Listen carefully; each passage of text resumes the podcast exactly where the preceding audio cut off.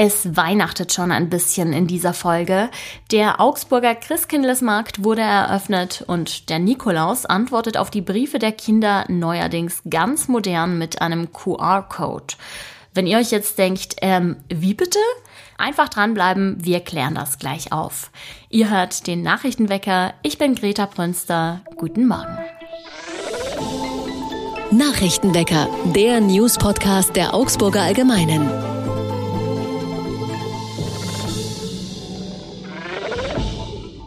Der Duft von gebrannten Mandeln und Glühwein diese einmalige Mischung gibt es nur einmal im Jahr.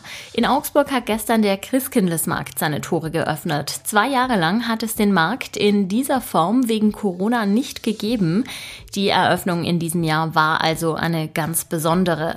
Das sagte auch Oberbürgermeisterin Eva Weber in ihrer Ansprache vor dem Rathaus. Es sei wichtig, dass der Christkindlesmarkt nun endlich wieder stattfinden könne, um Licht ins Dunkel zu bringen, sagte Weber. Besondere Höhepunkte waren dann natürlich natürlich das Engelsspiel und der Moment, als alle Lichter angingen am Markt und am Christbaum. Der Christkindlesmarkt dauert bis zum Heiligabend. Am 24. Dezember um 14 Uhr ist dann Schluss.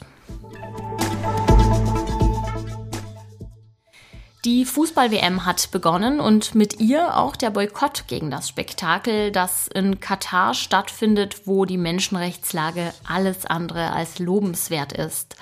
Auch in Augsburg gibt es Protestgruppen. Gestern ist zum Beispiel ein Bündnis auf die Straße gegangen, um gegen die WM ein Zeichen zu setzen.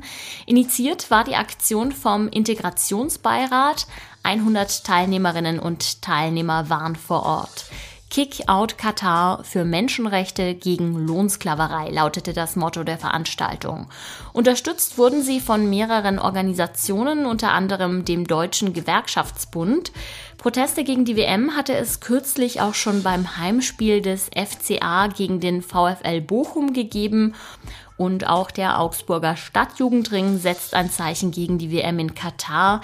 In den Einrichtungen gibt es nämlich kein Public Viewing.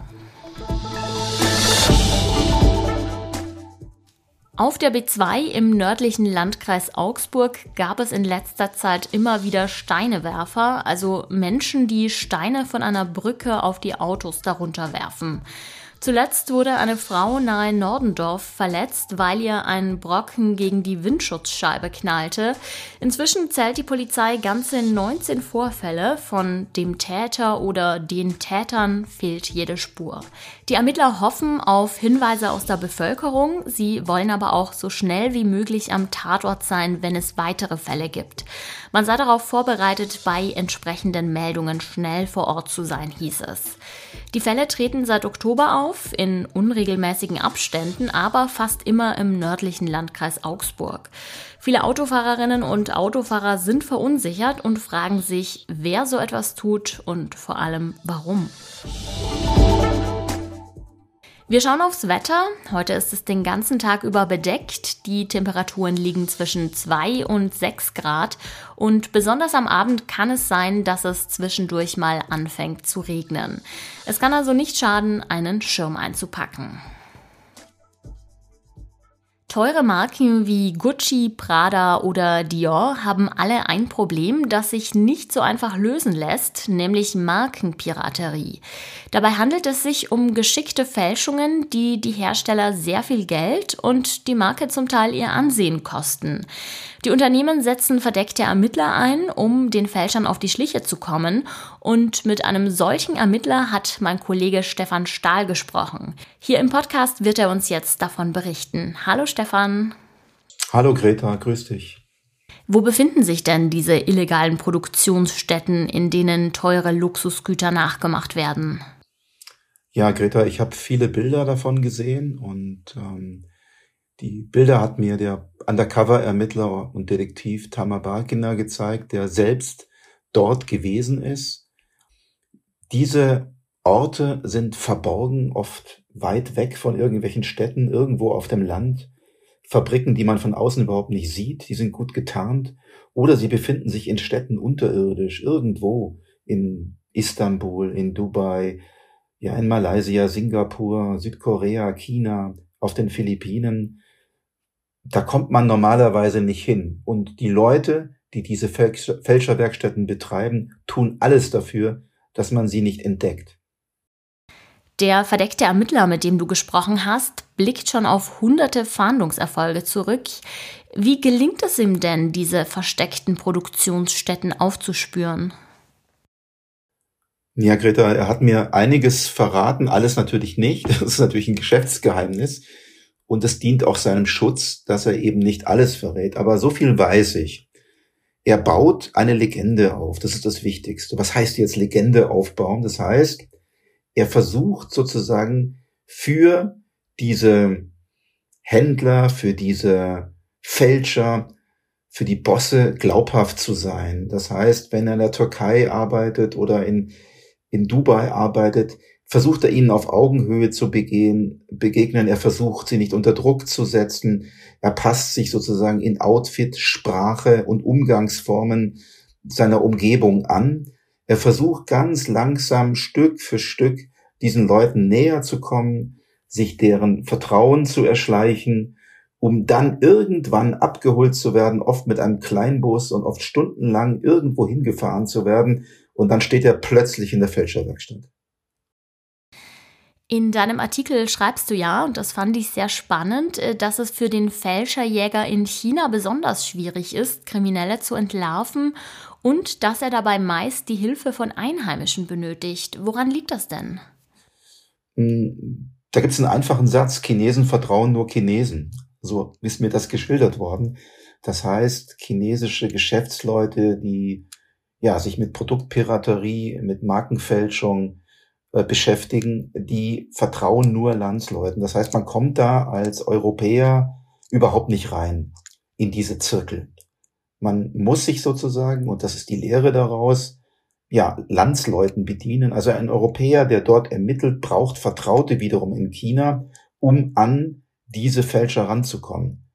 Wobei die chinesische Staatsführung eigentlich gegen diese Produktpiraterie vorgeht, aber in Wirklichkeit oft wegschaut. Jetzt muss man natürlich auch bedenken, dass es für Fälschungen einen großen Markt gibt. Das heißt, viele Menschen wollen Luxusobjekte oder zumindest etwas, was diesen Objekten nahe kommt. Warum ist das denn so?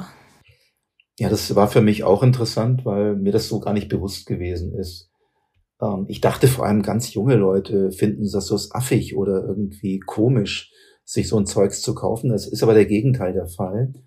Äh, mir sagten, ja, die Frau Hanisch, das ist eine Marktforscherin, eine psychologische Marktforscherin, eine sehr erfahrene Expertin, dass gerade diese Generation Z, also die nach 95 Geborenen, zwar auf der einen Seite oft sehr politisch äh, engagiert sind und sich für Klimaschutz einsetzen und für veganes Essen und was der Teufel was alles, aber sie lieben auch Bling Bling Marken und sie prahlen auch gerne mit Marken. Sie sind verliebt darin, Sachen zu haben, zu besitzen. Der Fachausdruck dafür ist Flexen, ähm, dass man sozusagen zeigt, was man hat.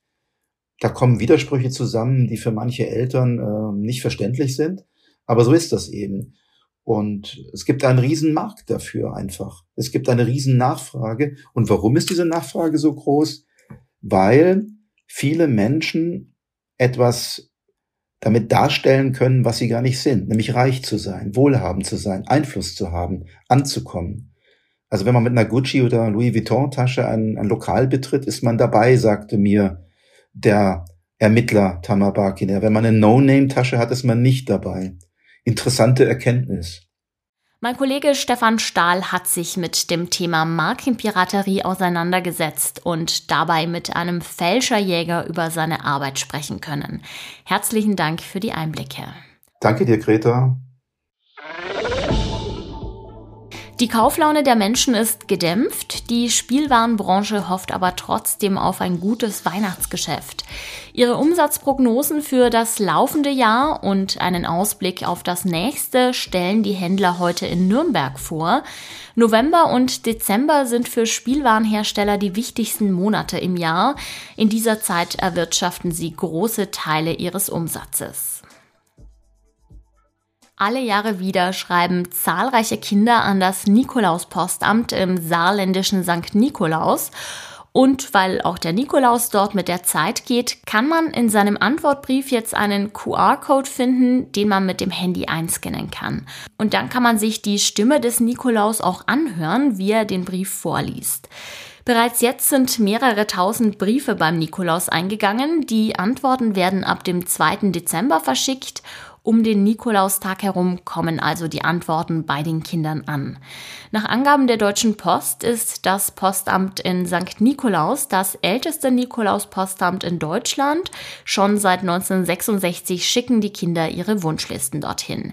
Falls ihr auch mal dem Nikolaus schreiben wollt, weil kann ja nicht schaden, dann findet ihr die Adresse dazu in den Show Notes. Und ich sage damit Tschüss. Mein Name ist Greta Brünster. Ich wünsche euch einen erfolgreichen Tag und ich sage danke fürs Zuhören. Nachrichtenwecker ist ein Podcast der Augsburger Allgemeinen. Alles, was in Augsburg wichtig ist, findet ihr auch in den Show Notes und auf augsburger-allgemeine.de.